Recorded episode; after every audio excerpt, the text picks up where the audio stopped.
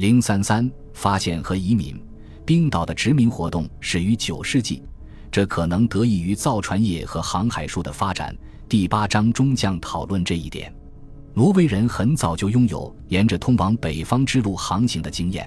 将最北端有价值的原材料运输到南方市场。十二、十三世纪时期，一些提及挪威的冰岛萨迦中，例如斯维雷和埃吉尔萨迦。我们看到这段漫长的海岸见证了一系列事件，航海术、导航术和海上战术在其中得到了检验。但是前往法罗群岛、冰岛和格陵兰岛的海上航行还需要导航之外的其他技能。前往北大西洋的航路指南在十三世纪版本的《定居者之书》和其他地方保留了下来。英之书中收录了《定居者之书》的一个版本。其中包含了下面关于大西洋航线的描述。智者说，从挪威的斯塔德到冰岛东部的荷恩需要航行七天时间，但是从斯奈山半岛出发到格陵兰岛的赫瓦夫需要四天的航行。从挪威的赫尔纳尔向西一直航行才能到达格陵兰岛的赫瓦夫，然后就驶过舍德兰北部，天气好的话才能看到它。但是从法罗群岛南部驶过。大海看上去似乎升到了山峰的斜坡上，却离冰岛南部很远，只能看到鸟群和鲸鱼。从冰岛南部的雷克雅尼斯出发，需要向南航行三天时间才能抵达爱尔兰的斯莱恩角；从冰岛北部的兰加尼斯半岛出发，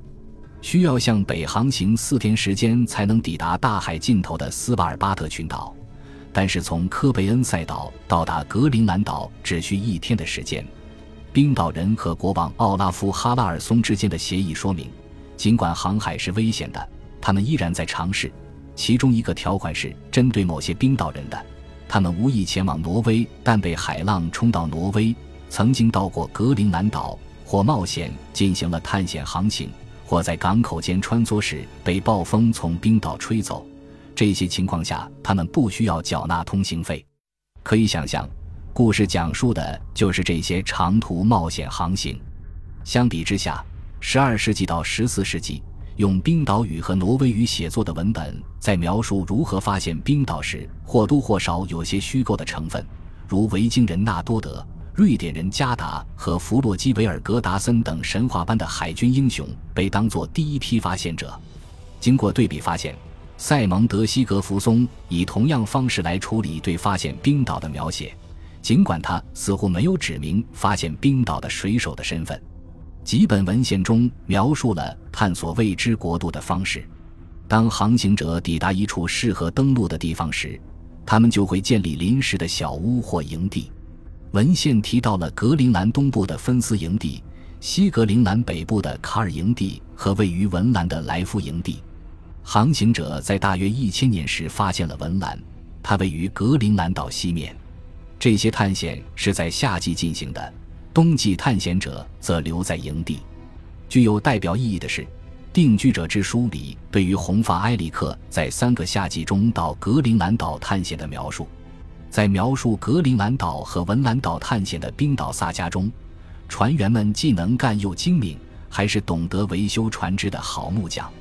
布莱梅的亚当解释。文兰岛的名字源于那里有能够酿出优质葡萄酒的野生葡萄。十二世纪学识渊博的冰岛教士致力于关于文兰岛的萨迦写作，这些萨迦似乎受到萨维利亚的伊西多对幸运岛描述的影响。文兰岛及其西北部的岛屿以各种方式命名，如马克兰、赫尔路，以及在北美大陆的东部海岸才能找到的弗鲁斯特利尔。尽管无法确切标明位置。但是有许多理论和大量的文献可以来确认这些地点。一九六一年，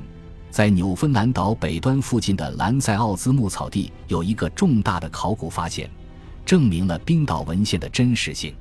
那里发现了十一世纪几处维京房子的遗址，人们很容易把它们解释为临时小屋和探险圣劳伦斯河口的基地。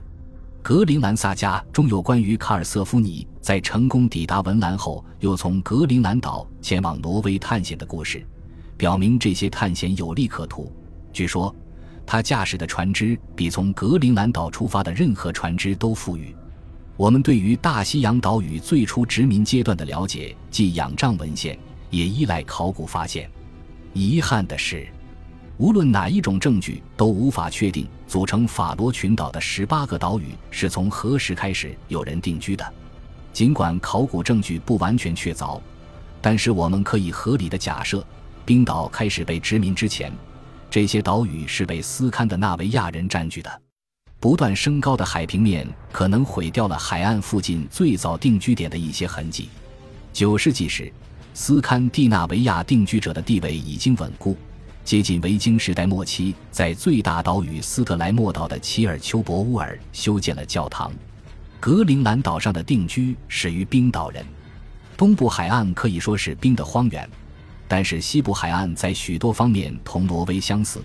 不仅在于它是一条通往遥远北方的航线，而且它还拥有深水湾、海峡、岛礁、岛屿。然而，这里的气候却大不相同，内陆地区被大片冰层覆盖，有几千英尺高，沿岸还有大量浮冰。格陵兰岛上所有维京人的定居点都位于西海岸，很容易在考古遗址和冰岛文献中被辨认出来。最富庶的定居点位于南部，属于卡科尔托克区，被称为东部定居点。红发埃里克正是在那里建立了他的农场巴拉塔利德。十二世纪时，确立了加达作为主教区的地位。往北是一个小定居点，名为米德菲尔斯，属于伊维赫图特区。再往北是格陵兰现今首府努克附近的一个更大的西部定居点。北大西洋诸岛的殖民化过程应该是由像奥塔这样拥有船只和仆人的挪威酋长进行的。有些解释认为，移民者主要是贵族。十二世纪石船主要酋手下忠诚的证据支持了这一看法。因此，我们可以合理的假设。这些酋长和有钱的从事商业活动的农场主组织了法罗群岛、冰岛和格陵兰岛的移民定居，也组织了对奥克尼群岛和舍德兰群岛的军事探险和移民定居。阿里对格陵兰岛的定居所做的描述，确认了这一殖民进程。基于一位同红发埃里克一起前往这些地区的人给出的信息，他把定居开始的时间定在985年。定居者之书的一个版本中有一篇文章，明显出自阿里之手。他讲述了红发埃里克的第二次探险：二十五艘船自布雷扎湾和博加福约杜尔驶向格陵兰岛，十四艘到达，一些被迫返航，一些葬身大海。这是维京时代最后一次移民，显然是酋长们的一次海上探险，是在极其危险的航行中被互助而形成的船队。它应该很像更早的维京探险，但比大多数探险的规模要小。一支大型舰队能够在一次探险中征服奥克尼群岛和舍德兰群岛，为定居者打开通道，而这正是十二世纪奥克尼萨加中描述的画面。然而，一次行动无法占据冰岛这样大的岛屿，在冰岛的定居必定是经过从挪威或奥克尼群岛、舍德兰群岛。赫布里底群岛和爱尔兰的许多地方出发的许多次大大小小的探险，斯堪的纳维亚人移民到这些岛屿可能出于不同的动机。奥克尼群岛和舍德兰群岛有适合农业发展的优质土地，位置极其理想，位于挪威和不列颠岛屿及更远地方的航线上，士兵和商人往来其中。法罗群岛、冰岛和格陵兰岛就不同了。第一批移民可能被狩猎和采集的前景所诱惑，但是那些熟悉原来家乡农业的人则希望开垦这些处女地。既然这些岛屿在很多方面与挪威相似，且处于同一纬度，那么早期的农业实验很有可能取得了成功。定居者之书暗示，移民冰岛的最重要原因之一是挪威国王的暴政。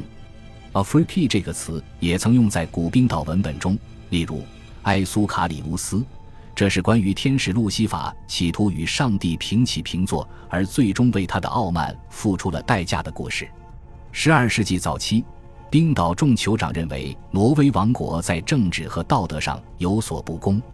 但是我们没有理由认为九世纪时冰岛的定居者也抱有同样的看法。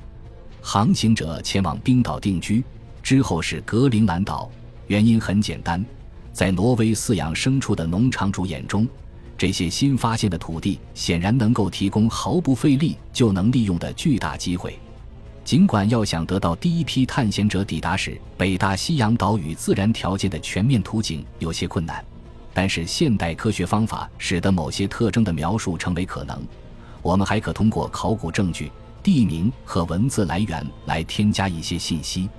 九世纪末期，奥塔描绘了他在挪威北部的活动，这清晰地说明维京时代斯堪的纳维亚人渴望的猎物是鲸鱼、海象、海豹。驯鹿和鸟类，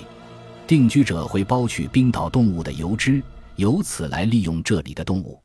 埃吉尔萨家中有一段对冰岛定居的黄金时代的描述：鲸鱼经常光顾，可以随意用鱼叉捕获。所有的动物都在捕猎的地方待着不动，因为它们还没有习惯人类。另外两种冰岛本地的大型动物——海象和大海雀，从一开始就被大量捕猎。海象的价值在于象牙和海象皮。古基督教法中提到了捕猎海象，在雷克雅未克和其他地方都发现过海象骨。在没有人类定居的情况下，位于冰岛西南部的半岛罗斯瓦兰内斯被称为海象半岛，为海象提供了理想的生活条件。现在可以想象，这片先有人类涉足的海象聚集地提供了大量的捕猎机会。以及当它们被拿到欧洲市场的时候所带来的高额价值，幸存的历史文献中没有提到这样的贸易，而在冰岛也再找不到海象了。在这片土地被殖民之前，大海雀也被称为北方的企鹅，几乎没有天敌，所以冰岛肯定生活着大量的大海雀。大海雀笨拙，不会飞行，很容易被捕捉。一开始，它们自然也不惧怕人类。人们曾在冰岛西南部的发掘中发现大海雀的遗骸，比如在雷克雅未克。虽然大海雀现在绝迹了，但直到前不久，人们还在冰岛、格陵兰岛和纽芬兰岛发现过它们。19世纪早期，人们还在冰岛捕获过大海雀。恭喜你又听完三集，欢迎点赞、留言、关注主播，主页有更多精彩内容。